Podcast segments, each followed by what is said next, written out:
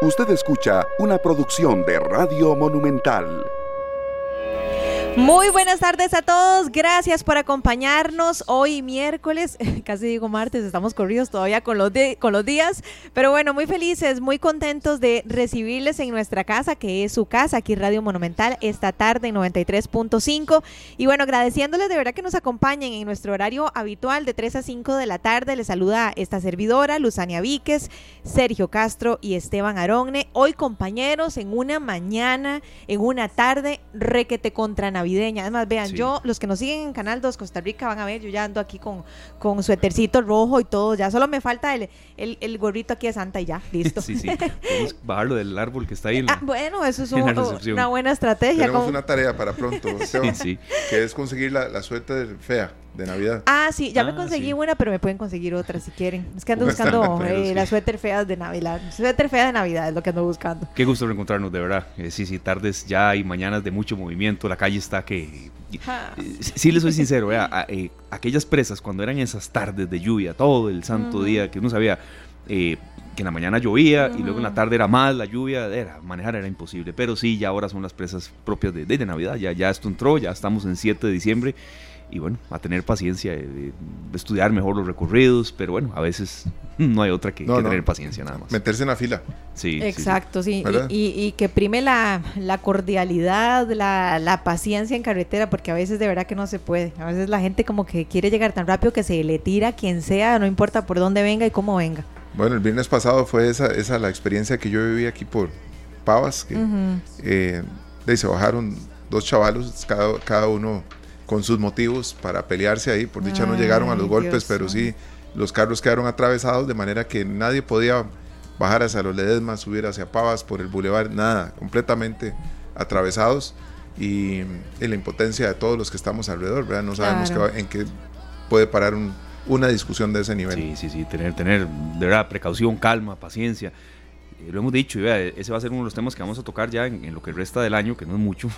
eh, precisamente una, una decisión desacertada en fracciones de segundo no lo puede lamentar para, para toda la vida. Han habido homicidios por, por situaciones así de peleas. Entonces, eh, y el año está cerrando con una cifra de homicidios nada bonita, por cierto. Entonces, tengamos paciencia, tengamos calma. una fracción de segundo, un minuto de una mala decisión lo podemos lamentar toda la vida. Entonces, y otra cosa que lo han dicho ustedes muchas veces, compañeros, ahora lo que uno puede hacer en carretera, a lo queda grabado. La gente lo graba y, imagínense. Entonces, de verdad tengamos eh, siempre prudencia y precaución al volante y en cualquier aspecto de nuestras vidas. Sí, sí, sí, mucha tranquilidad. Ahora que venía para acá, de hecho, vi dos accidentes. Eh, uno que ya, mm, supongo yo, había pasado hace algunos minutos y otro que recién sucedió porque el muchacho de la moto hacía como a levantarse, pero no lo dejaba levantarse, ¿verdad?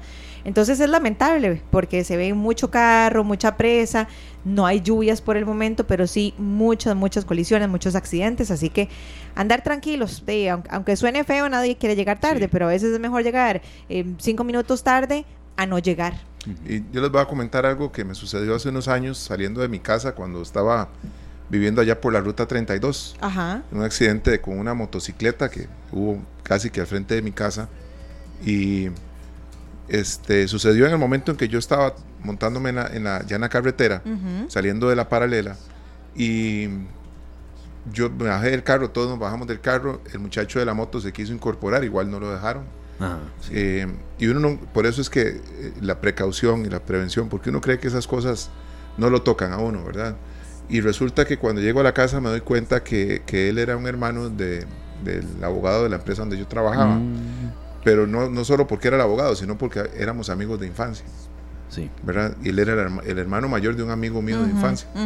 Cuando yo llegué me dijeron, ¿viste lo que le pasó a nuestro compañero? Ya eh, pregunté, me dijeron, falleció el hermano, ¿a dónde? En un accidente en motocicleta. Ah, falleció. sí. Es que como dijiste que se trató de incorporar, yo dije, debe ser que quedó mal herido y trató de... No, no, es, es un tema instintivo, ¿verdad? Sí. E, esa reacción de, de, ah, querer levantarse. Es que ese detalle no lo conocía, Dios mío, y murió. Mucha gente cuando tiene un accidente lo que hace es reaccionar, ¿verdad? Y lo dejaron de que, se calmara, que llegara la ambulancia y falleció llegando al hospital. Híjole, qué fuerte. Entonces, esa cercanía con, con, alguien que está en un accidente de este tipo le, refresca a uno de que puede ser uno mismo en su vehículo que tiene un accidente, ¿verdad? Por la imprudencia de otros. Sí, de verdad, tengamos mucha, mucha, eh, digamos, eh, sobre todo empatía eh, solidaridad en carretera también y, también tengamos en cuenta que perder un familiar en diciembre no, es nada bonito, ninguna época del año. Y muy consciente también, no se lo está diciendo el Papa Francisco, uno tiene sus, sus días también y, en el volante cuesta, les entiendo, a la gente que tal vez nos pueda decir, bueno, pero usted nunca ha tenido algo en carretera cuando va tarde y se le atraviesa a alguien o no, y aquí lo hemos comentado con el director de Noticias Monumental, Polo Yoa, pero sí el llamado eh, a la gente, porque vienen días de verdad de muchísima congestión vehicular entonces a tenerlo en cuenta. Gracias a todos los que nos están reportando sintonía. No, no quiero que se me vaya el saludo para don Carlos Ugalde, quien es un fiel oyente de Radio Monumental.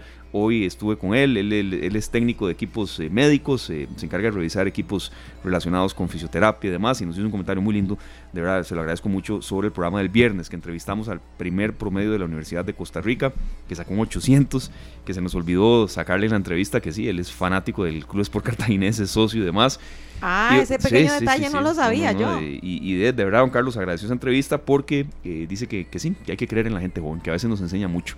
Y ahí me fue hablando, pelando el ojo de matices, me dio sugerencias de temas para Randall. Y bueno, uno, de verdad, eso es lo bonito de la radio. Uno, uno se siente muy bien cuando escucha esas cosas. Muchas gracias. ¿Cómo se llama este oyente? Carlos Ugalde. Bueno, muchas gracias a, don Carlos y a toda la gente que, que nos escribe para hacernos mejorar, ¿verdad? En aras de, de construir un mejor programa, un un mejor trabajo para todos ustedes. Muchas gracias, porque sí, se toman el tiempito de, escribirnos, eh, así que de verdad muy agradecidos. No, y cuando son las críticas también, y, a veces algunos le dicen por puro compromiso, ay, lo escuché, o ese programa no estuvo bien por pero no le dan razones. Entonces, cuando hay ya razones así de peso, de verdad se siente muy bien.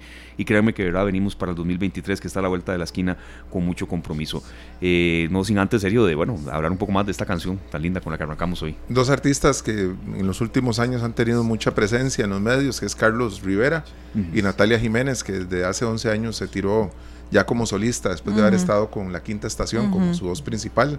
22 años de carrera Casi nada, ¿verdad? Qué rápido que se va el tiempo. 40 años cumplidos y con, una carrera exitosa.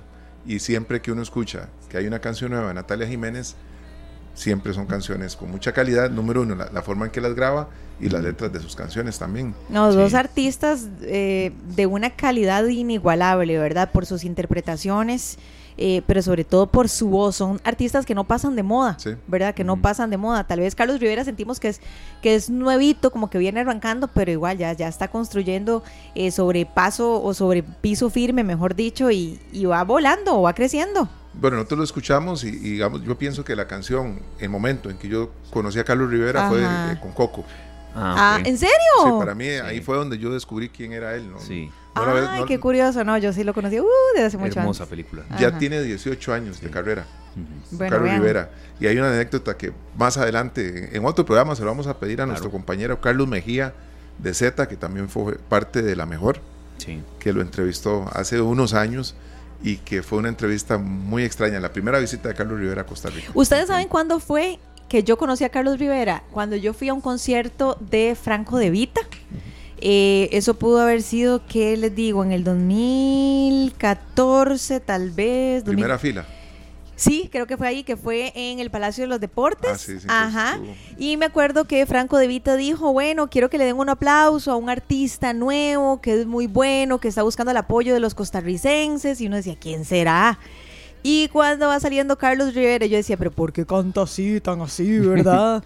Y, bueno, de ahí, de ahí, de ahí siguió creciendo como la espuma. Yo creo que no necesitaba que Franco De Vita le ayudara en nada, ¿verdad? Muy, muy talentoso. Ahí fue cuando lo conocí, pero sí, calculo que tal vez 2014, más o menos, más o menos, pero por ahí anda el asunto. Ahí fue cuando yo lo conocí y bueno, a escucharlo ahora al lado de Natalia Jiménez con este temazo, bueno, nos eriza la piel. Claro, claro, y estaremos intercalando distintas canciones de esta época tan linda. Son las 3 de la tarde con 19 minutos. Hoy arrancamos con un tema de muchos servicios, de verdad, eh, de servicio, pero que también puede eh, causarnos un buen susto eh, en, la etapa final del año y también en la parte inicial del que viene.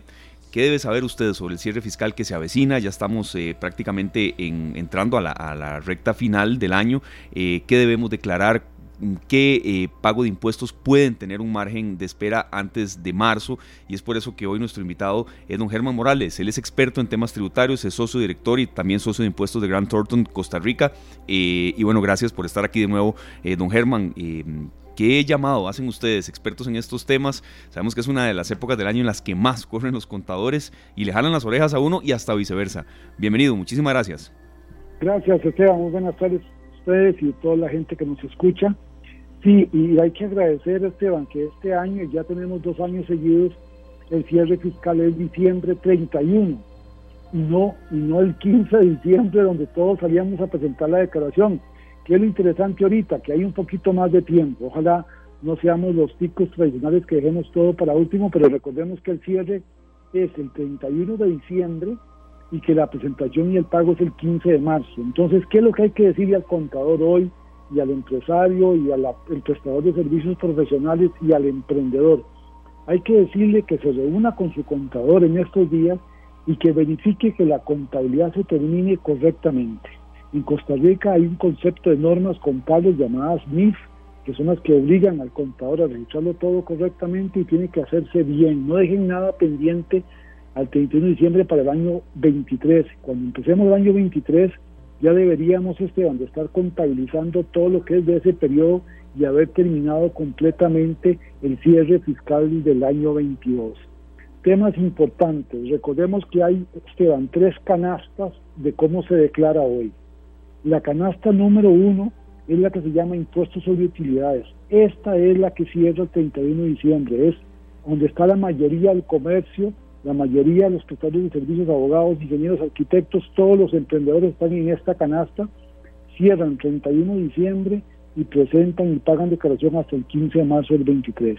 Hay un grupo intermedio que es mediano, que es el de llamado ahora rentas de capital, que estos han venido declarando y pagando impuestos por mes. Es un régimen nuevo donde están los que se dedican únicamente a alquileres, ya sea de bienes inmuebles, de casas, de apartamentos, de locales comerciales o alquiler de intangibles. Estos declaran por mes.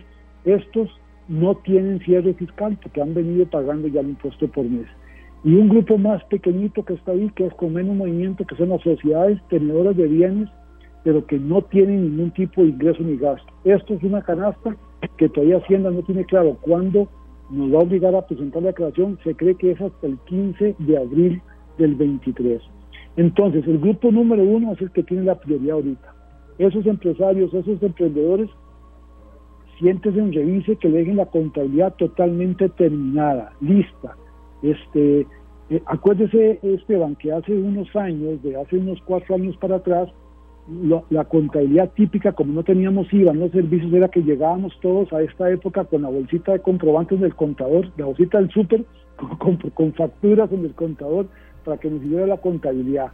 Eso ha variado sustancialmente, ¿verdad? Ahora todo es con factura electrónica, todo tiene que facturar mes a mes, los comprobantes son electrónicos, tanto los de pago como los de ingreso, de tal forma que ahora todo tiene que estar llegando a un correo que es donde yo tengo eso contabilizado, archivado, y eso es lo que el contador mes a mes va a ir registrando.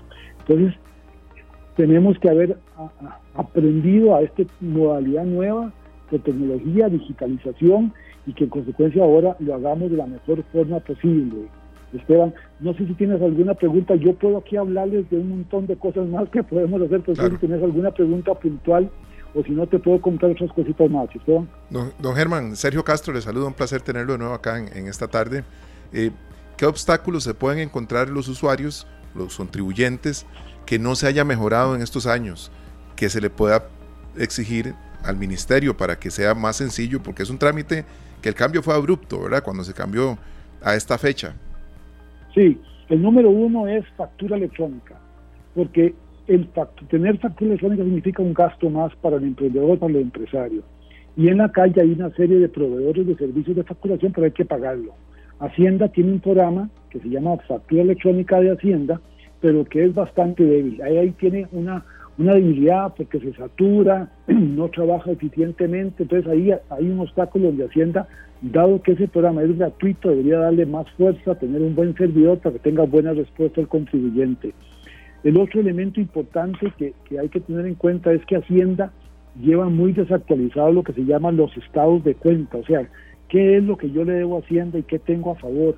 Entonces usted entra en las páginas de Hacienda por medio de conectividad con, con ATV y usted quiere saber, Sergio, cuánto es lo que, lo que usted debe o si usted está al día en Hacienda, y hoy le aparece que debe 100, mañana le aparece que tiene un saldo a favor de 25, es bastante difícil, inconsistente estos estados de cuenta con Hacienda y genera mucho estrés a los contribuyentes porque eso no se sabe exactamente si yo debo o no debo.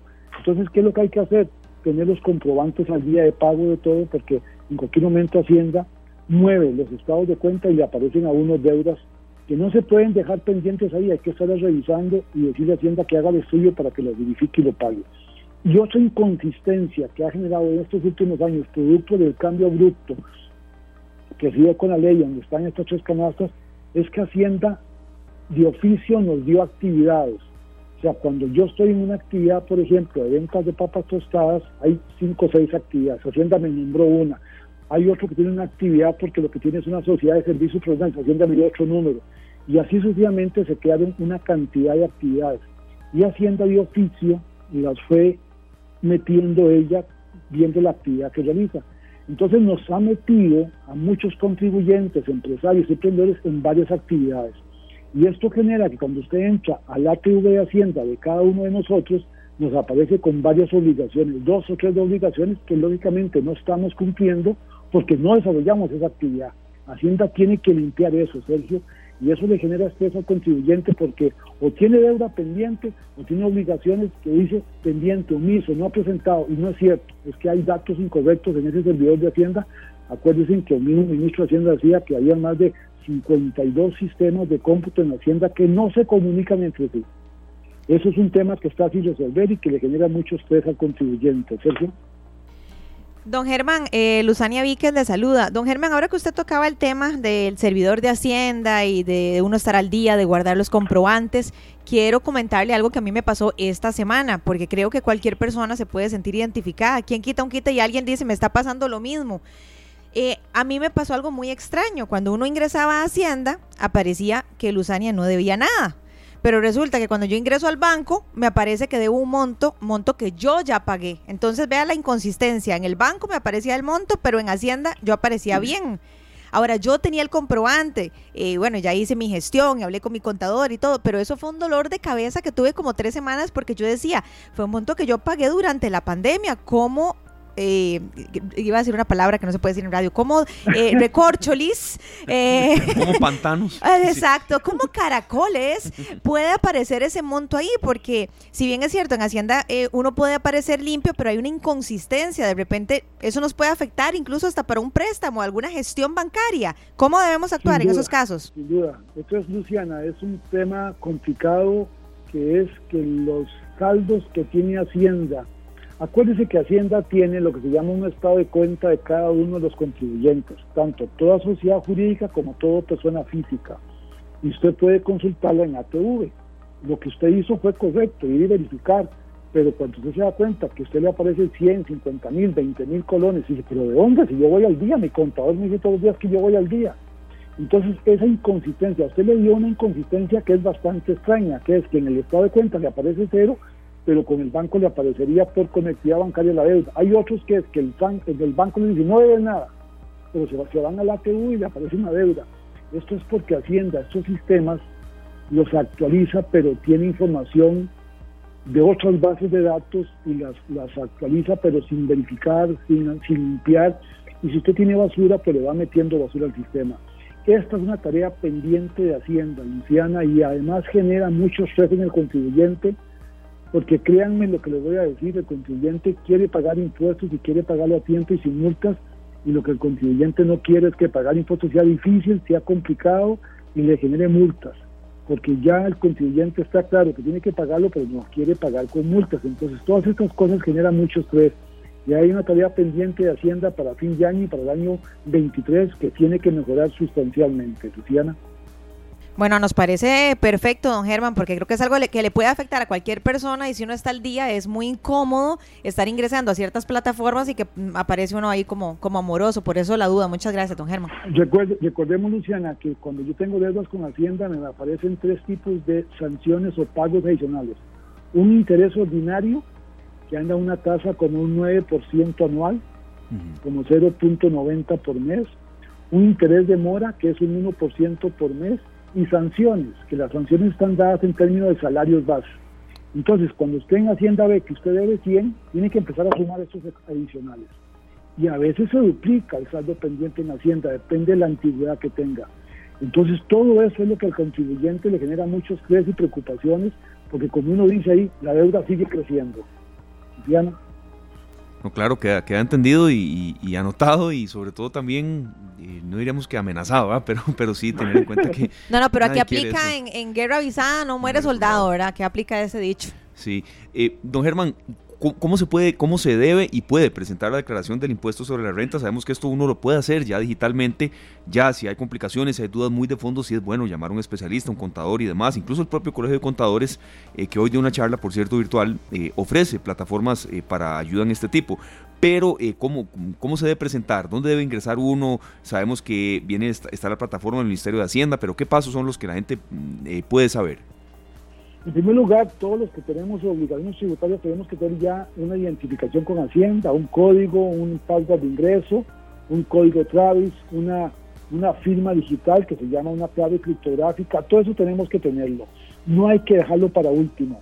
Si yo tengo obligación de declarar, todo eso tengo que pedirlo con tiempo, eso se necesita hacerlo casi personalísimo o con una persona de mucha confianza porque esas claves son personalísimas. Todo lo que se haga con esa clave a usted lo va a obligar.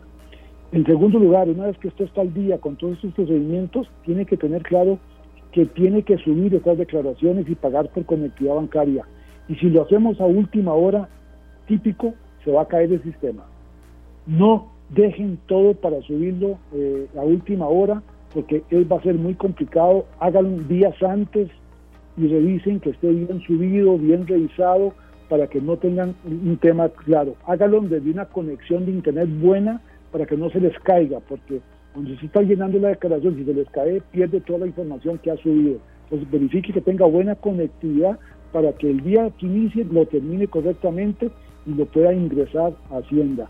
Esos son consejos básicos que tenemos que realizar ahora en la nueva modalidad. Antes de ir a ventanillas, ahora es por conectividad con Hacienda y conectividad bancaria para el pago. Don Germán, una pregunta pues muy básica para, para, todos los contribuyentes porque muchas veces la gente se estresa si en un comercio no le dan una factura. Hay comercios que no dan facturas, sí. ¿verdad? Y a preguntan, ¿verdad? Le decía yo aquí a mis compañeros que nos causó un poco de gracia, que hay gente que quiere la factura de los pejibayes, ¿verdad?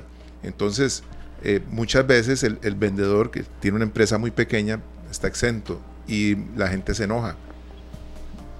Sí, eso funciona así. Hoy en Costa Rica todo emprendimiento, todo negocio, todo prestador de servicios tiene que emitir factura y factura electrónica.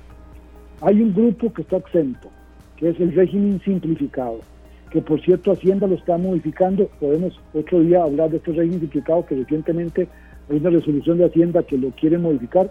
Este régimen es todas aquellas pequeñas o mini pymes o pymes que no están obligados a emitir factura, que Hacienda lo tiene para reportarlos y cobrarles un impuesto de forma diferente. ¿Quiénes son estos eh, pequeños contribuyentes? Los que están en la Feria de Agricultor. Los pequeños este, emprendedores y artesanos que están en ferias.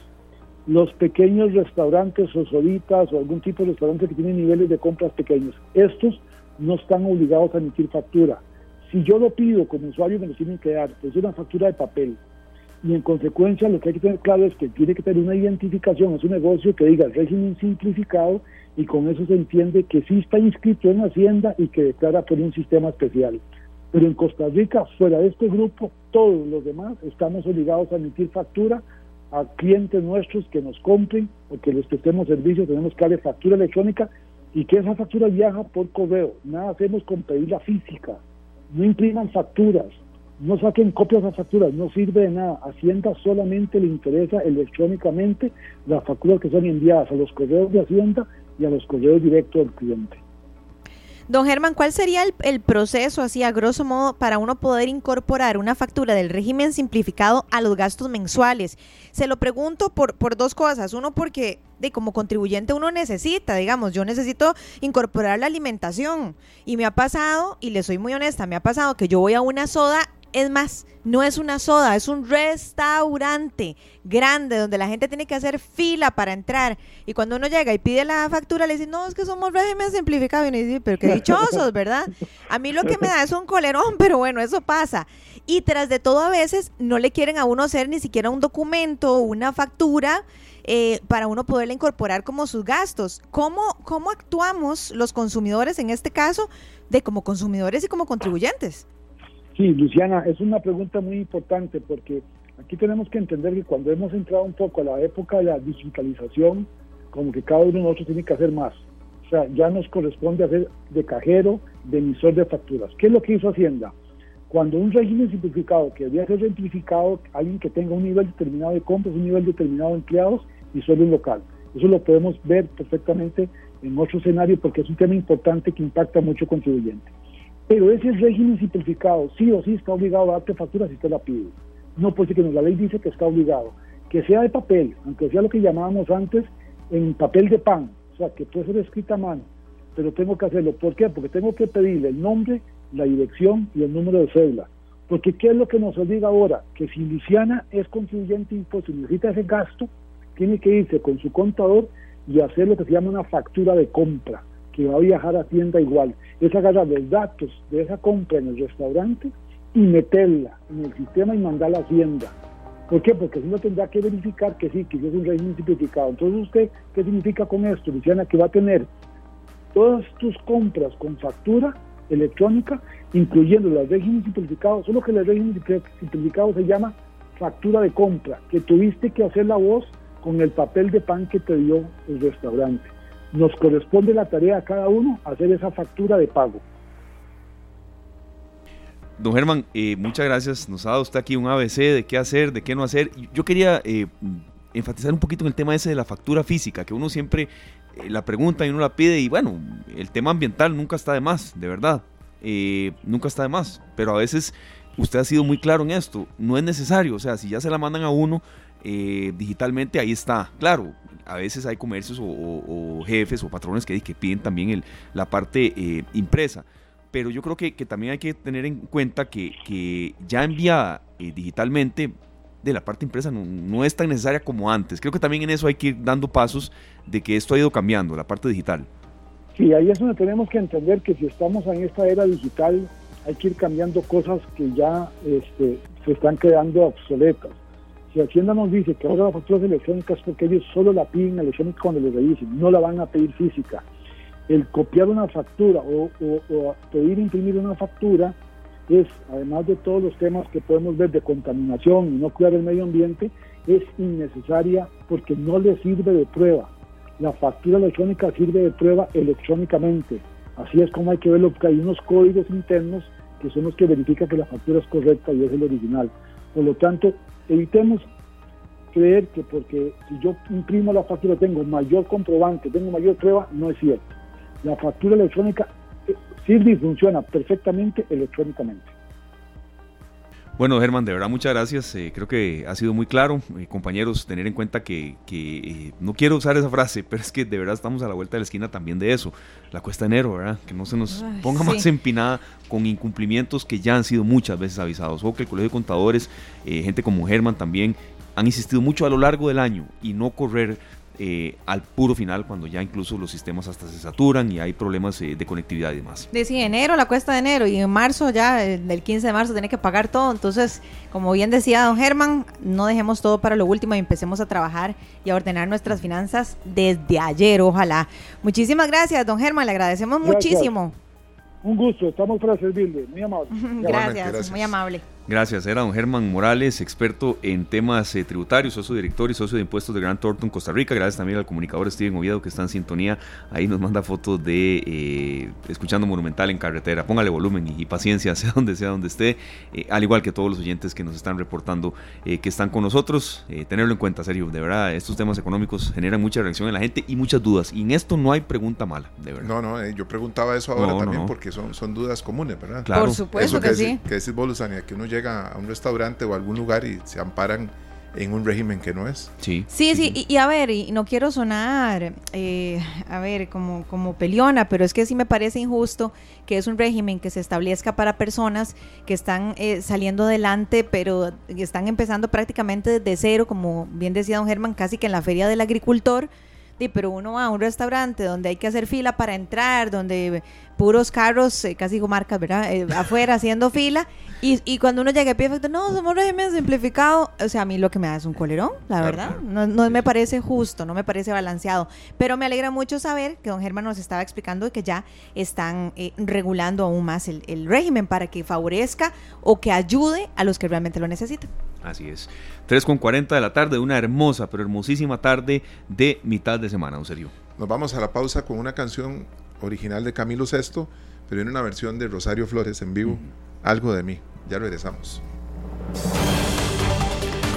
3 de la tarde, 48 minutos. Continuamos en esta tarde en Monumental, la radio de Costa Rica. Gracias por estar con nosotros un día de verdad muy, muy noticioso, tanto en Costa Rica como fuera de nuestras fronteras. Y bueno, compañero, le damos la bienvenida a Polo Yoa, director de Noticias Monumental, que nos trae de todo hoy, en el campo nacional, internacional y demás. Malas, buenas noticias, de todo un poco. De todo tiene, ya vimos aquí el guion que está muy cargadito de todo el acontecer nacional e internacional. ¿Cómo estás, Paul? ¿Todo ¿Cómo están? Muy buenas tardes. buenas tardes. ¿Todo bien? Todo muy bien, gracias a Dios. Aquí ya viviendo este frito de sembrino tan bonito. Sí, y con esas tardes Ay, sí, preciosas. Es que hay como solcito, pero a la vez un viento que, pega fresco, que pega fresco. Bueno, y si lo y si nuestro clima lo permite eh, y tendremos una noche despejada, hoy tendremos la última luna del 2022, la última luna llena. La última luna la llena. Última luna llena. Qué romántico. Sí, que, despierta el romance la luna llena. Sí, completamente. De repente mi esposo me tiene así como alguna sorpresa cuando llegue del canal o algo así. Un mensaje, telegrama. Sí, ¿dónde estará? ¿Dónde estará? Alguien que grabe esto y se lo pase a mi esposo. Que grabe esto y diga, espero algo, punto. Y hoy a las 5 de la tarde, como 50 minutos más o menos, ya se va a poder apreciar. Hoy revisé la información un poco y los escuché a ustedes. Eh, Paul, eh, de verdad como a las nueve y media de la noche más o menos de verdad se va a ver y el clima lo está permitiendo. Salgan a verla un poco, eh. tengamos una noche distinta hoy. Sí, sí, sí, siempre. Bueno, y, tras de eso la gente, bueno, hay gente que... Vamos a ver la luna y ya con eso, ya con eso la gente que nos está escuchando ya se está riendo. Ya saben de qué estamos hablando. ¿De qué me ah, ¿de qué? Saludos a ambos de ese episodio que por cierto estuvieron en esta emisora. Continuamos. Bueno, sí, ha estado muy movido el, el tema del noticioso a nivel internacional principalmente. Eh, Perú hoy inició su día con el presidente Pedro Castillo y terminará el día con la primera mujer presidenta de ese país. Bueno, ¿por qué decimos esto? Porque en cuestión de horas, una crisis institucional tremenda eh, se da en Perú. Vamos a, hacer un poco de, crónica y vamos a ir sobre la línea de tiempo. El presidente del Perú, eh, Pedro Castillo, recordemos, había sido o ha, estado siempre bajo la mira del Congreso peruano, que ya en varias eh, ocasiones había sido, había sido citado para ser destituido o que se votara un proyecto de destitución por supuestamente algunos eh, algunas situaciones de, eh, de, corrupción dentro de su gabinete. Él ha cambiado, cambió ya eh, en varias ocasiones el, gabinete, pero, pero continuaba esa sombra de que iba a ser destituido. Hoy, para hoy, se tenía previsto esa sesión del Congreso de Perú para destituir, para valorar nuevamente la destitución del presidente Pedro Castillo. Antes de que se diera eso, horas antes, el presidente Castillo lo que hace es emitir una la orden ya de, para disolver el Congreso, disolverlo y llamar a elecciones con rango constitucional y he aquí la clave. También anuncia una reorganización de, eh, del Poder Judicial y de algunos eh, otros cargos que tienen que ver con la justicia peruana. Por ejemplo, la Procuraduría o el abogado del Estado y también la Fiscalía de ese país. De inmediato, el Congreso, casi que de inmediato, se reúne, adelanta la hora en la que se tenía que reunir para analizar la situación de, eh, del mandatario Castillo y no hace caso a esa, a esa disolución ¿Por qué? Según lo estaba viendo la prensa internacional. Para que el presidente Castillo hubiese, eh, se hubiese amparado en la constitución peruana disolviendo el Congreso, tenía que haberse eh, tenían los, los, diputados que no haber apoyado en dos ocasiones la eh, permanencia de su Consejo de Ministros. Esto no sucedió. Incluso algunos ministros del de Estado del Perú renunciaron en el momento en que el presidente eh, Castillo anunció la disolución del Congreso. Entonces eso crea ese cisma, ese cisma político, y el Congreso peruano se reúne horas antes de lo dispuesto y por 100, más de 100 votos a favor, necesitaban solo 87, pero tuvo, más de 100. Eh, solo eh, Pedro Castillo tuvo el apoyo de 16 legisladores y el, el Congreso decidió deponer, destituir al presidente Castillo y llamar a la vicepresidenta, a la vicepresidenta de ese país, a ejercer el cargo que fue juramentada pasada a las 3 de la tarde, hora de Costa Rica. ¿Qué pasa también? Bueno, en ese interín entre esta juramentación de la nueva presidenta de, eh, del Perú, Tima Baluarte, se detiene al ahora expresidente Pedro Castillo, se detiene a, Castillo en una comisaría y en este momento está recluido en una comisaría de la, del Perú. El presidente, el entonces presidente Castillo había pedido a la policía y a las Fuerzas Armadas eh, apoyar esta decisión. Sin embargo, al final las Fuerzas Armadas declinaron y se fueron del lado del Congreso. Eh, así que fue bastante intenso. Sí, sí. Esa es la. Esa es la. Muy, muy intenso. Muy intenso el día en Perú, que como les decíamos, hoy amanecía con un presidente, con Pedro Castillo eh, como presidente, y dormirá bajo el mandato de eh, una presidenta que por primera vez una mujer llega a la presidencia del Perú. Eh, Dina Boluarte, ya que solicitó incluso en su mensaje, en su mensaje de, eh, en su primer mensaje al Congreso, solicitó una tregua política para poder hacer una limpia por los casos de corrupción, para investigar esos casos de corrupción y eh, solicitar un tiempo para poder hacer las cosas. según los analistas internacionales, fue una muy buena táctica a solicitar este tiempo eh, de tregua, por decirlo así, de tregua política, para iniciar ya un proceso de constitución de, un nuevo gobierno. Tienen que convocar un gabinete nuevo y tiene que eh, darse todo un proceso eh, constitucional nuevamente para restablecer el orden en ese país. Pero sí, llamó mucho la atención las horas de tensión que se vivieron en Perú el día de hoy. Eso es como, como casi como un golpe de Estado, pero, pero actual, ¿verdad? Así de, de un autogolpe de Estado.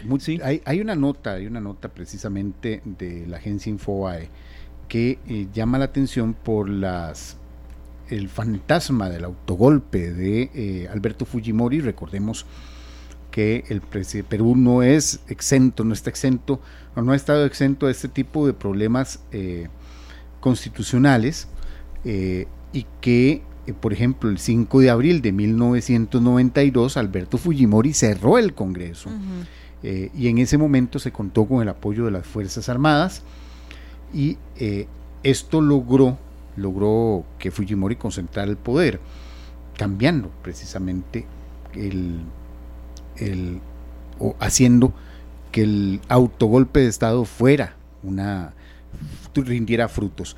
Pero eh, sí ha llamado muchísimo la atención esta, esta salida tan abrupta de Pedro Castillo claro. de el poder en, el Perú. Es, bueno también recapitular que, esa decisión de, Pedro Castillo fue repudiada, como usted mencionaba, también por, por eh, el Estado, policía, Fuerzas Armadas, eh, generó la renuncia de altos funcionarios, entonces Perú estaba en un caos, de verdad. Correcto, y es que si, él, si, él, si él quería tener por lo menos el respaldo de que estaba haciendo bien las cosas, debió, haberse garantizado que las Fuerzas Armadas, claro. que la policía y que por lo menos algunos ministros de su Consejo de Ministros eh, le respaldaran. Pero la verdad es que en el momento en que anunció el cierre del, del Congreso, más bien le renunciaron. ¿Por qué? Porque se estaba violentando el orden constitucional. se quedó solo, en una se quedó solo. Exacto. Se quedó solo.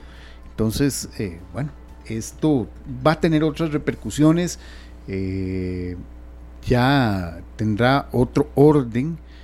Veremos a ver cuál va a ser la, las ideas de la nueva presidenta del Perú, cuál va a ser el rumbo que ella va a marcar y sobre todo eh, que traiga un poquito de estabilidad política a esta nación que se ha visto inmersa desde que se eligió a Pedro Castillo, se ha visto inmersa en muchos problemas políticos. Eh, Paul, ¿cuál es la lectura que vos haces? Bueno, mañana eh, vamos a, contactar a un experto, a un especialista, porque es un tema que hay que abordar, del cual que hay que aprender. Pero ahorita con todos los hechos que se dieron hoy, porque eso está sacadito ahí del, del horno, ¿cuál es la lectura inicial que vos haces de, de esa situación política, no solamente de Perú, sino de, de todo Sudamérica, lo que comentábamos un poco ahora antes de ir al aire. Bueno, la, recordemos que con la elección reciente de eh, Luis Ignacio Lula da Silva en Brasil, eh, y circuló mucho el famoso mapa de todo eh, de toda Sudamérica prácticamente tirada a la izquierda. Bueno, hay fuerzas a lo interno de todos los países que tratan de mantener un equilibrio. Eh, yo siento más bien que lo de Pedro Castillo fue una un, mal cálculo político de eh, tratar de hacer algo antes de que lo destituyeran y, eh, y lo hizo mal. No, le salió buscó, muy bien. no buscó el apoyo de una de las Fuerzas Armadas que en estos países son eh, sí, son la base principal del, esquema del poder, ¿verdad? Son una base importante dentro de todo el equilibrio del poder que eh, se da en nuestros países suramericanos. Entonces yo siento que él no cosechó, porque también he, visto eh, artículos que dicen que él tuvo ya no, no gustaba tanto a las Fuerzas Armadas porque no daba o no dio preferencia en algunos ascensos, en algunas, algunos cambios positivos hacia las Fuerzas Armadas, que este tipo de, de, gobiernos así lo, lo, exige, ¿verdad? Quedar bien con, con, el ejército, más que el ejército tiene que quedar bien con el, con el pueblo y con el gobierno, eh, sino más bien eh, en, muchos, en muchos países el ejército eh, es el que controla realmente el poder y es el que eh, designa si se puede gobernar o realmente te hacen la vida imposible y te hacen la vida de cuadritos. Bueno, yo siento que eh, en medio de esa desesperación, que no es, mm, es lo que yo veo desde este, desde este ámbito y leyendo mucha prensa internacional, eh, se puede decir que él se, se apresuró. Se apresuró. Se apresuró porque ya sentía que lo iban a destituir y buscó una salida que no fue la más adecuada. Sí. Sí, se tiró sin respaldo. Se tiró sin, respaldo. Sin, respaldo sin un respaldo, sin un respaldo real. es que eh, ahí hay que ver también eh, en estos gobernantes quién realmente le habla al oído y le dice, mire, es que eh, sí, ya me dijeron que sí, usted tiene el respaldo. ¿Quién te dijo eso? Bueno, claro. no necesariamente las más altas autoridades, sino tal vez una autoridad un poco menos, menos eh, con menos poder. Mañana vamos a analizar ese tema, Paul, con usted como entrevistador. No se lo hemos dicho, pero ya se lo dijimos. ¡Sorpresa! No, no, y, vamos a tocar el tema de Argentina, de Brasil, un poco de, de, análisis internacional. Y creo que la parte humana no se puede dejar de lado cuando tocamos esto. Perú tiene 32 millones de habitantes y casi el 30% vive en pobreza. Eh, es un porcentaje tremendamente alto, Muy alto. Perú ha sido un país muy golpeado por, por la pobreza y ahora con una inestabilidad política sí se suma. en el plan político estaba, bueno, pasa todo esto, pero también, Paul, en la parte civil, ¿verdad? Correcto. Los ciudadanos cerrando los accesos a las embajadas y demás. Bueno, eso, eso sí llamó mucho la atención, que hubo un, según lo que ha reportado la prensa, la prensa internacional, hubo cierres de calles aledañas a ciertas embajadas clave, las embajadas de eh, Argentina, de Colombia, eh, de México. Incluso se hablaba mucho, se especulaba, porque no, no hay, que, hay que decirlo, algunos, eh, algunos órganos de prensa especulaban de que en caso de ser necesario el presidente Castillo iría a México. Mm, se especulaba por qué, bueno, y ahí es donde vamos hilando un poco más fino varias cosas. Eh, recordemos que México le, vio le había dado cierto apoyo a Castillo porque el, México organizó, intentó organizar la cumbre de la Alianza del Pacífico y debía entregar la presidencia al Perú de esta organización. Eh, y él, eh, y ante la, el, Congreso peruano no le dio el permiso a Pedro Castillo para salir del país, para volar a México, para participar en esta cumbre. Y entonces el presidente de México suspende esta cumbre la, y iban a trasladarla para Perú, para, para mediados de mes, para la próxima semana. Y esto eh, también eh, ha motivado que se dijera que Castillo iba a recibir el, beneplácito, en caso de ser necesario, de eh, poder viajar como refugiado o, asilado a México. Eso es, prácticamente una especulación que se dijo en algún momento, en este, en este momento en que hay un montón de información se habla de Chile, se habla de México. De Chile, de México, de Colombia. de Estados Unidos, sí. Bueno, imagínense. Entonces, eh, hay demasiada especulación que se habla en esos momentos y un momento u otro dice, bueno, ¿qué, qué es real y qué no? Incluso en el momento en que se confirma o se dice que se había detenido a Pedro Castillo, eh, varios mm, medios muy serios lo estaban tirando. Y uno debe tener esa, ese cuidado de no decir, bueno, sí, suave, aunque, lo diga, aunque lo diga tal periódico, un momentito, esperemos un toquecito, de un momento a otro salió una confirmación de la policía peruana. Entonces, en estos momentos de confusión siempre, siempre surgen eh, muchas versiones y es de mucho cuidado eh, tener, tener en cuenta ese tipo de versiones. Perfecto, Paul. Mañana desmenuzaremos más este tema. No nos cabe la menor duda que de aquí a mañana cambiará mucho y bueno, tendremos un análisis de eso. Eh, de hecho, en la primera parte de, esta tarde de mañana, que eh, es en el horario habitual.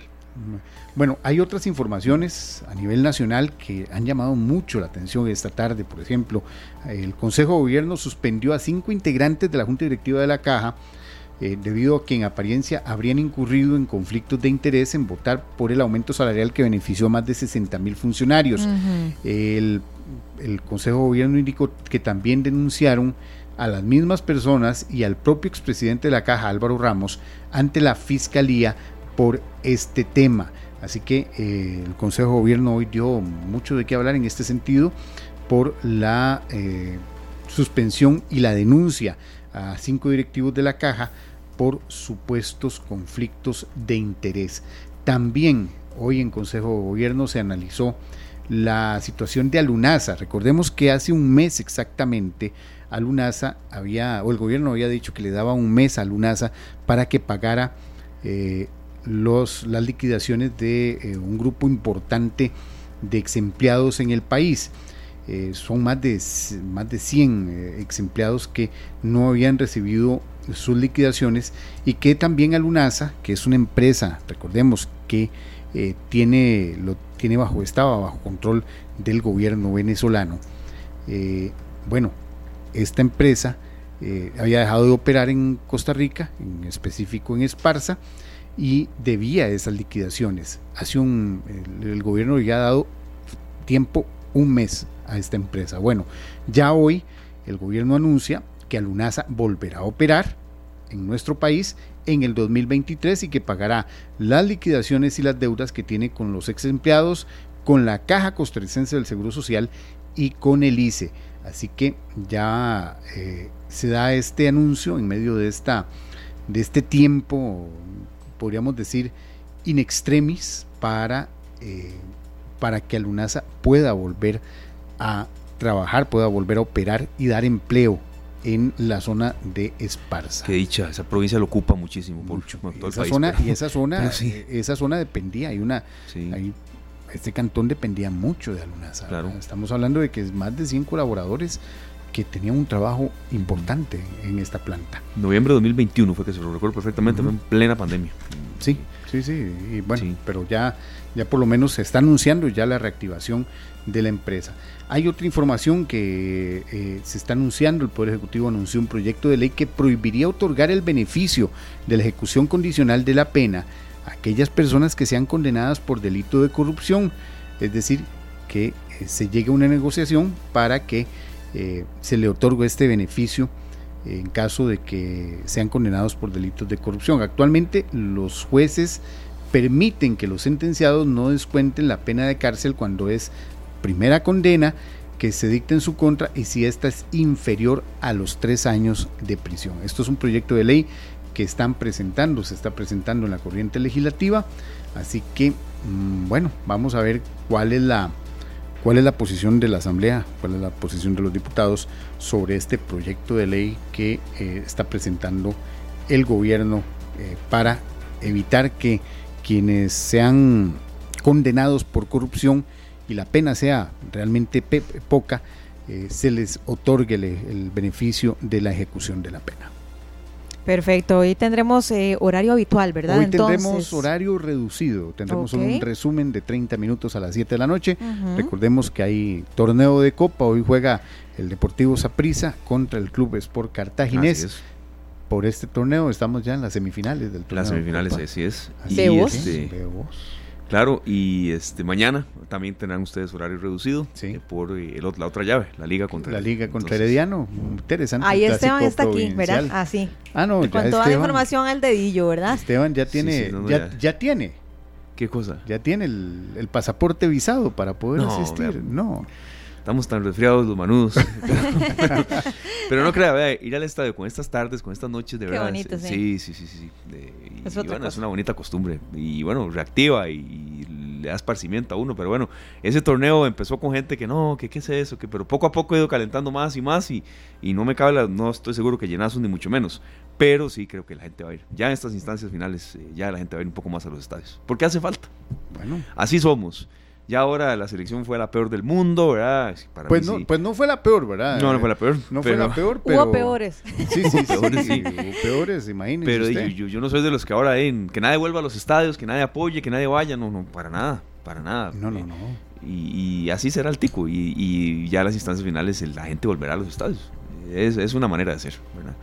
Pero bueno, ese tema de análisis le queda a los demás. Muchos expertos en materia de Por lo pronto estaremos entonces a las 7 en sintonía. De 7 a 7 y 30. De 7 a 7 y 30, así que los esperamos. Me acaban de poner una tarea bravísima. Ay, Dios mío, ¿qué será? Aquí se junta Joaquín Sabina, de España, Ajá. con eh, Lucio Dala, que es un artista de Italia, Ajá. Paz Descanse, y Emanuel. De México. De México. Uy. Lucio Dala pues con la música. Joaquín Sabina, que es una sorpresa que me estoy llevando hoy, escribe esta canción y Emanuel nos tiene La Última Luna. Ah, La Última Luna, no sabía yo que era de Joaquín Sabina. No sabía que era de Sabina. Bueno, todos los días aprendemos cosas nuevas. Yo me tampoco. ahorita en la tarea, yo dije, vamos a buscar una canción para celebrar que hoy es la última luna llena del año. Correcto. Y veos. Y, todo eso lo logramos descubrir en estos minutos. la última luna. La última luna. Joaquín Sabina en la voz de, de Manuel, que es la versión que hay. Sí. Ya regresamos.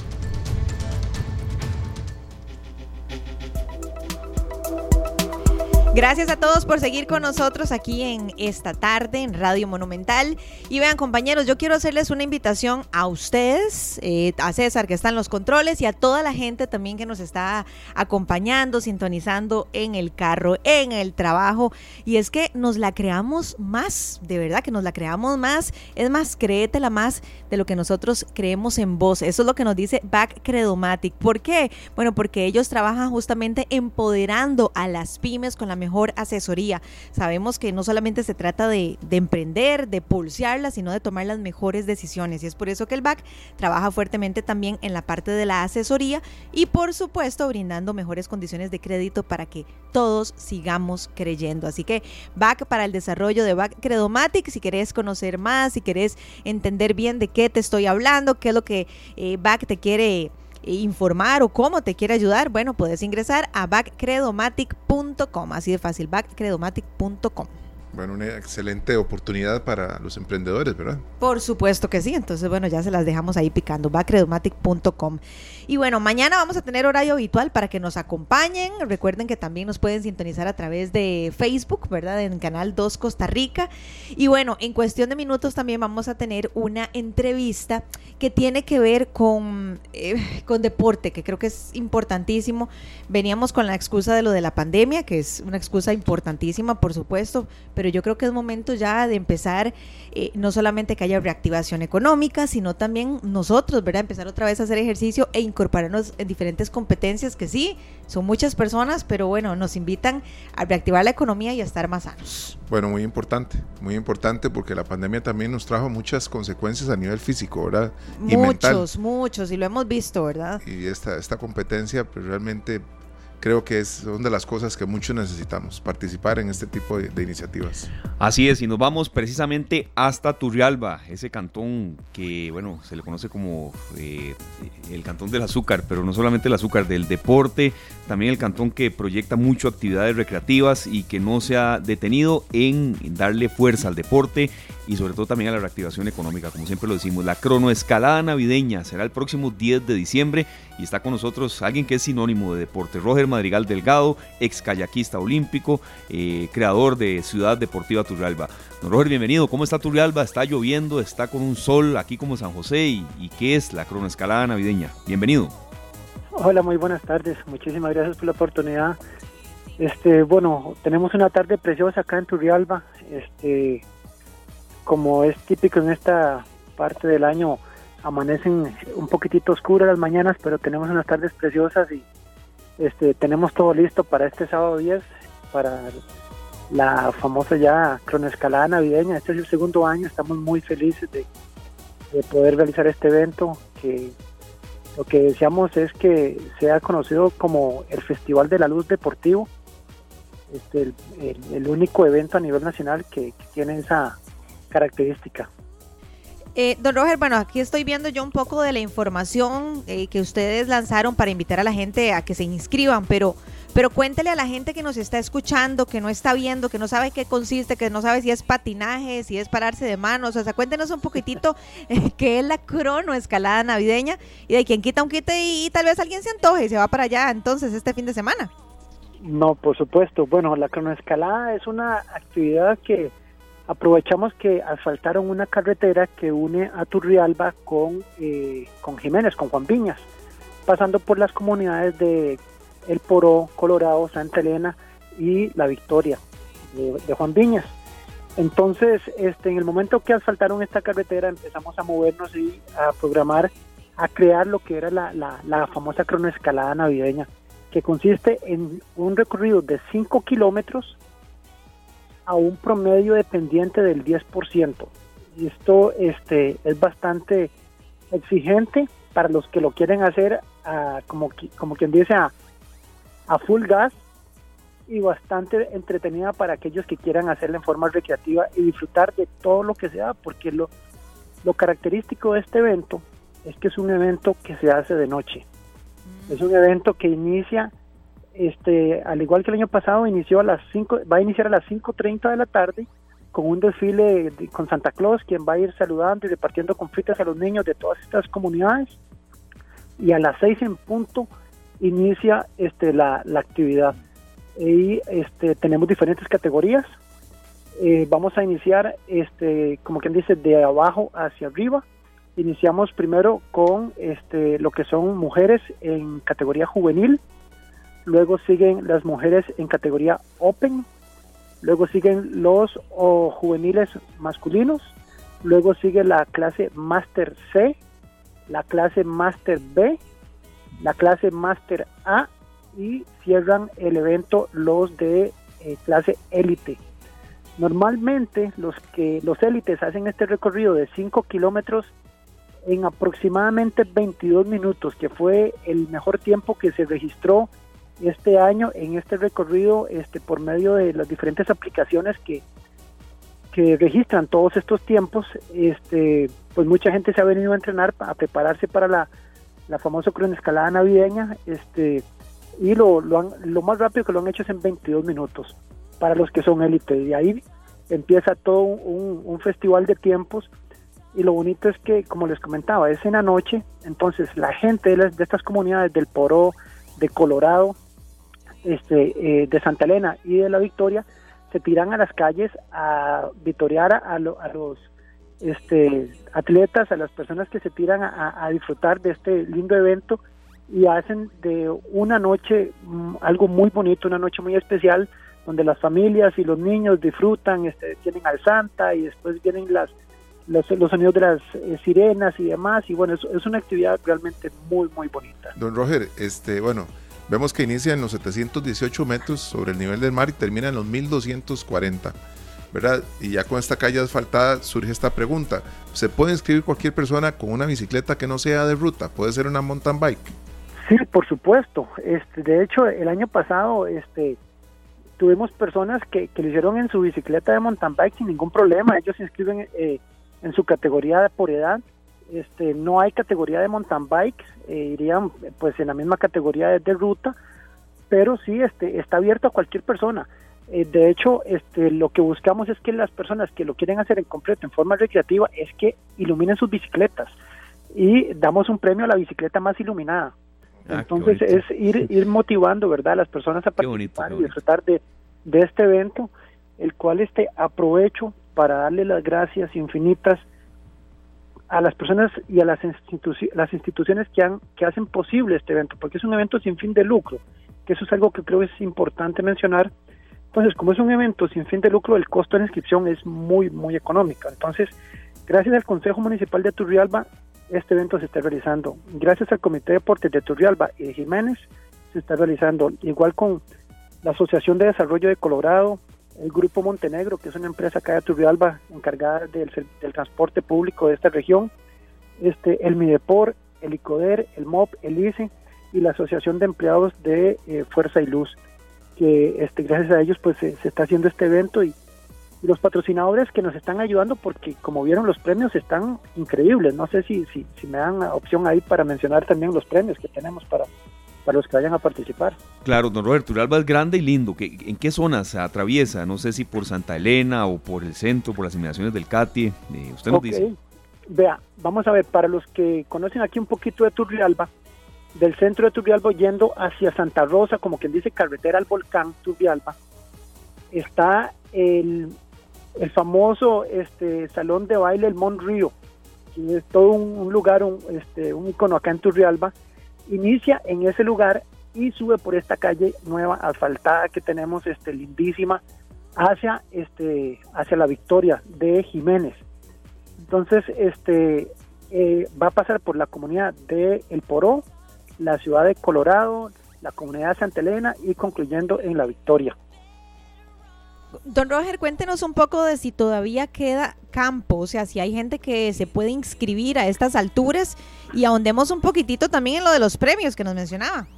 Claro, bueno, este, estamos cerrando inscripciones este, el día jueves en, la noche porque este, como la parrilla de salida tenemos que acomodarla por ranking.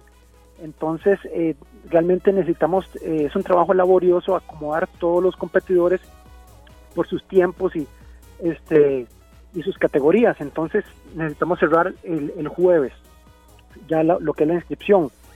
Este y eh, con respecto a los premios, el otro día hablaba con, un ciclista este que está en la galería del deporte del señor don Andrés Brenes. Claro. Y, y me decía, este Madrigal, esos cinco kilómetros son los cinco kilómetros mejor pagados en Costa Rica, porque para la categoría élite se está pagando al primer lugar 300 mil colones, al segundo lugar 200 mil y al tercer lugar 100 mil colones. Eso es para la categoría élite. Ya para los grupos por edad tenemos para lo que es este el juvenil masculino y femenino, para la femenino open y para los los máster este los máster A, B eh, y C son los siguientes premios. El primer lugar se lleva una inscripción al Gran Fondo de André Amador, que esto, pues sinceramente a nivel nacional creo que después de la Vuelta a Costa Rica es uno de los eventos ciclísticos más este, importantes y esperados que tenemos. Claro, y, por cierto vuelve el año que viene. Eh, Exacto. No mezclar dos temas en uno, pero... De premios, sí, eh, perdón, de, del kit de inscripción, eh, lindísimo, las camisetas y todo lo que están dando, pues va incluido con el premio que estamos dando este acá en, en, la, escalada navideña.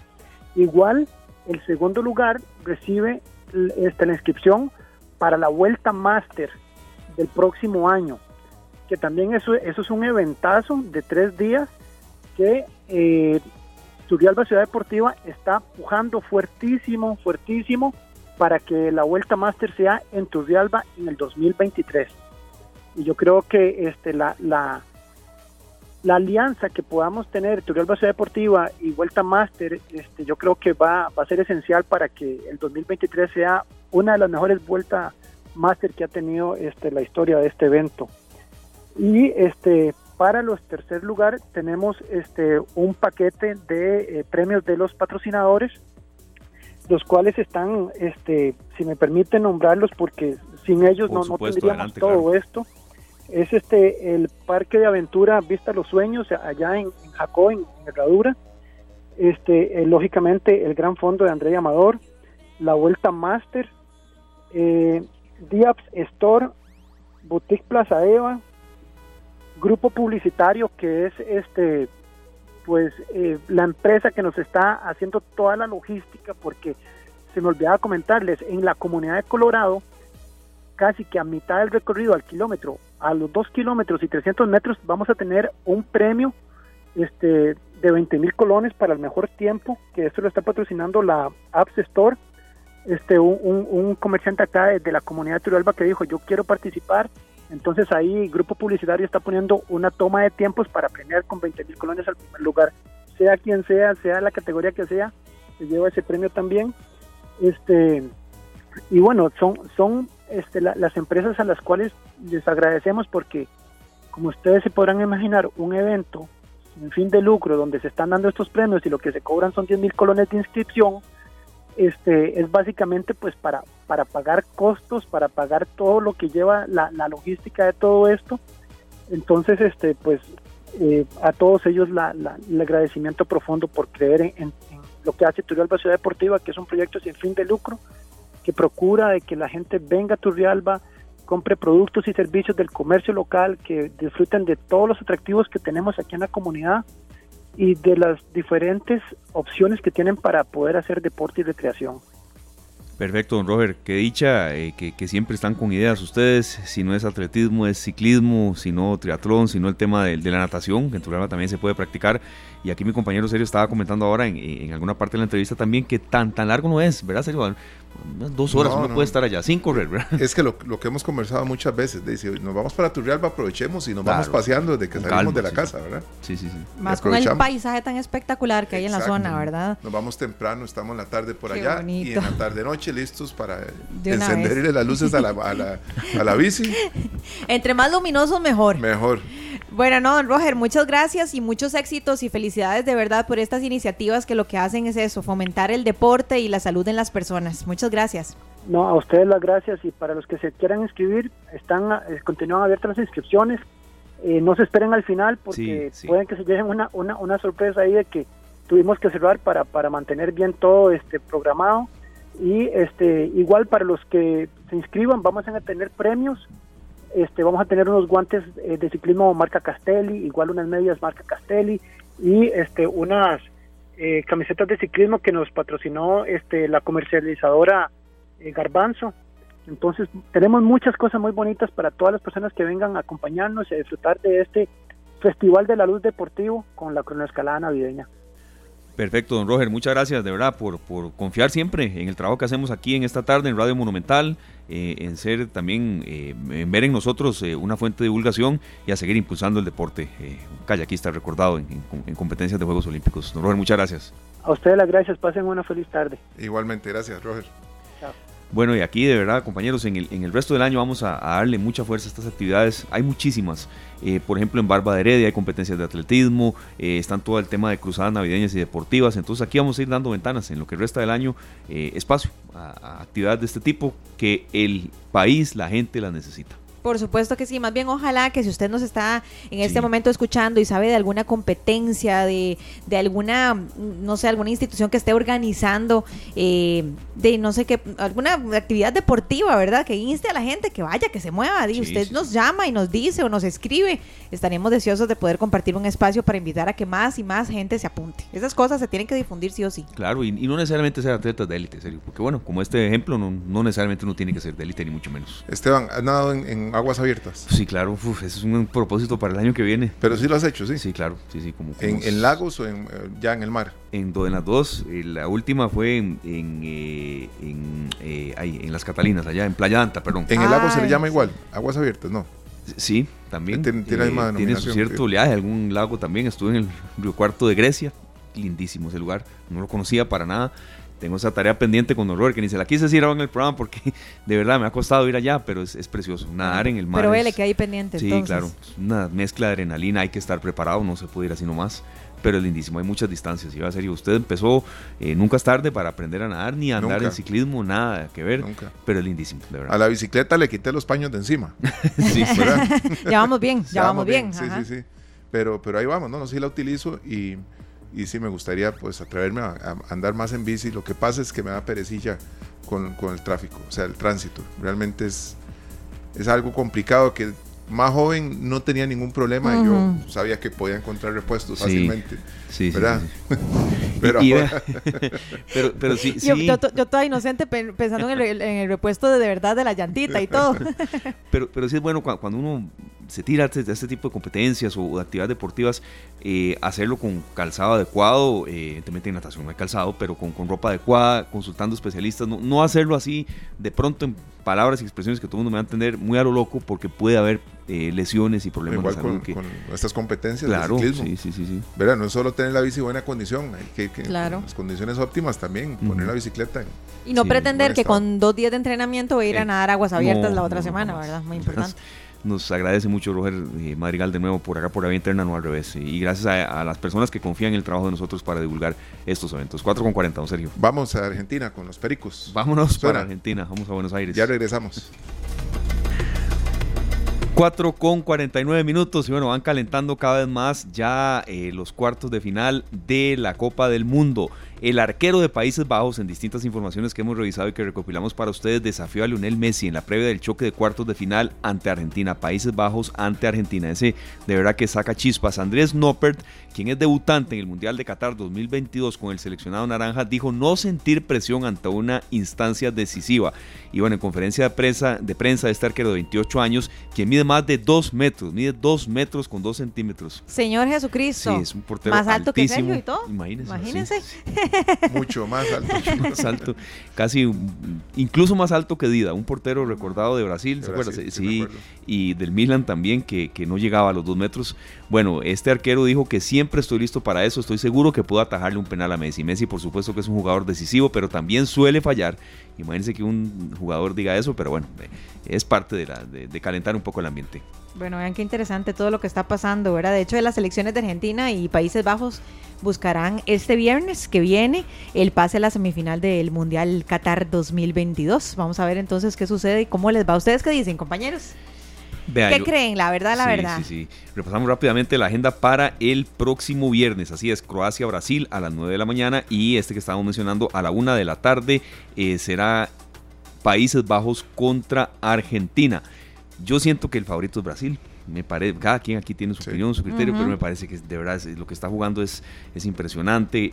Y hay una situación, en serio, y Luzania, y los que nos están escuchando y los que quieren opinar y discrepar, pues por supuesto bienvenidos en el Facebook Live, Canal 2 Costa Rica. Brasil generalmente es un equipazo, pero eh, carece de porteros muy buenos y en esta ocasión no es así. Ya, ya eso cambió. Exactamente. Esa era como su debilidad. Sí, un poco. Recordamos a Tafarel, que no era un muy buen portero. Dida tampoco. De hecho, en el Milan le decían duda. sí, de verdad, de verdad. Qué huevado ese sobrenombre. Y ¿ah? ahora tiene un porterazo que es Alison Becker, que sí es un portero muy, muy bueno, de mucha categoría, que fue muy exigido en este mundial ya y que ha respondido a la gran manera. Entonces, ese es mi argumento de por qué yo siento que Brasil va a ser campeón. Tiene un equipazo, Neymar, ¿verdad? Eh, bueno, junto a otros. Y además tiene muy buen portero en esta ocasión. Entonces, ese es mi favorito. Bueno, este, muy importante porque sí, eh, los, los arqueros en Brasil siempre fueron no era la fortaleza. De Exactamente. Ah, tenían falencias en esa área, sí, sí, tenían muy buenos jugadores, pero sí, en, la parte de, la portería se escuchaba mucho que necesitaban mejorar. Bueno, ojalá que les vaya muy bien. Ya muchos están felices con que España ya se fue. Así es. Y ya para el sábado, perdón, serio, Marruecos-Portugal a las 9, Inglaterra contra Francia a la 1 de la tarde. Mi favorito es Italia. Me parece que si sigue jugando de esa manera, serio, puede llegar muy largo. Sí, sí, sí, sí. En voleibol. Por lo menos pueden ir en, un crucero. Yo, ajá. que vayan. Sí, sí, sí, Es que Italia no fue al mundial. Lleva dos dos mundiales consecutivos de no clasificar. Es duro, no, es lo mismo un mundial sin Italia, pero bueno, están ahí. Bueno, pero en voleibol, en voleibol puede que esté muy bien. Sí, y de playa sobre todo. El gol de, de Brian Ruiz es la que le cayó con una maldición. Marcó el antes y el después de, Italia en los mundiales. Así es, estaremos con más peculiaridades del mundial en esta sección y por supuesto también con analistas eh, y expertos y protagonistas en ediciones posteriores. Hemos presentado en esta tarde la sección A Qatar con Viajesan. Bueno, todo listo para el viaje Pasaporte, maletas, bolso de mano, el abrigo. Mmm, ¿qué más me hace falta? Ay, por supuesto, para evitar las náuseas en el vuelo, Viajesan. ¿Experimentas náuseas, mareos o vómitos cada vez que salís de paseo en carro, avión o barco? Entonces no te puede faltar Viajesan. Viajesan detiene y previene el mareo por movimiento terrestre, aéreo o marítimo, ayudando a controlar las náuseas y el vómito. Tómalo media hora antes de iniciar tu viaje y viví tu experiencia al máximo. Disfruta del viaje sin mareos con Viajesan. Viva vida para crecer. Las 4 con 53 minutos. Bueno, eh, ya nos tenemos que ir, pero queremos hacer una invitación antes porque nuestro querido amigo Adrián Goizueta y el Experimental ya regresaron de esa gran gira que venían de Argentina y Uruguay, Esteban. Qué buen viaje se echaron, ¿verdad? Ah, sí. Más de Qué viajecillo, ¿verdad? Qué dichosos. Un viajecillo, sí. En este regreso tienen un concierto buenísimo esta noche en Mundo Loco, en San Pedro de Montes de Oca y va a estar buenísimo a partir de las 8 de la noche. Es el regreso de Adrián Goizueta y el experimental. Claro, a recordar viejos momentos. Estoy seguro que sonará compañera, Sergio. Usted que lo conoce, sí. Ah, ni lo duda. Por supuesto. Yo creo que sí, ¿verdad? No puede faltar. No puede faltar. ¿A partir de qué hora? A partir de las 8 de la noche. Si quieren para, eh, tener más información y hacer una reserva, pueden llamar al 8327 3646. 8327 3646 y nos vamos a escuchar, a cantar y a pasar una noche mágica con Adrián Goizueta y el experimental en Domum Colo, decían así antes. Total, así, eso le iba a decir, Domum Colo, así, mundo, sí, sí. Recordando viejos tiempos, no creo que se acuerde mucho, ¿no? Más o no, de, Mundo Loco sí, pero que le decían así, ¿no? no, nunca. Sí, ¿en serio? No, no, no. Ya tiene su ratillo de estar ahí en San Pedro y uno lo, lo conoce. De repente uno se fue ahí a tomar un fresco a mango, qué sé yo. Qué riquísimo. Riquísimo, sí, pero no sabía que le decían así. Lo vendían en baldes. Ah, bueno, ve. ve, algo decía yo de eso. Bueno, compañeros, nos vamos entonces. Nos vamos, invitados. Ojalá se le llene el escenario de Adrián Gucete del Grupo Experimental. Mañana en el horario habitual, de 3 a 5, estaremos aquí con ustedes una tarde más. Que la pasen muy bien. Hasta mañana. Este programa fue una producción de Radio Monumental.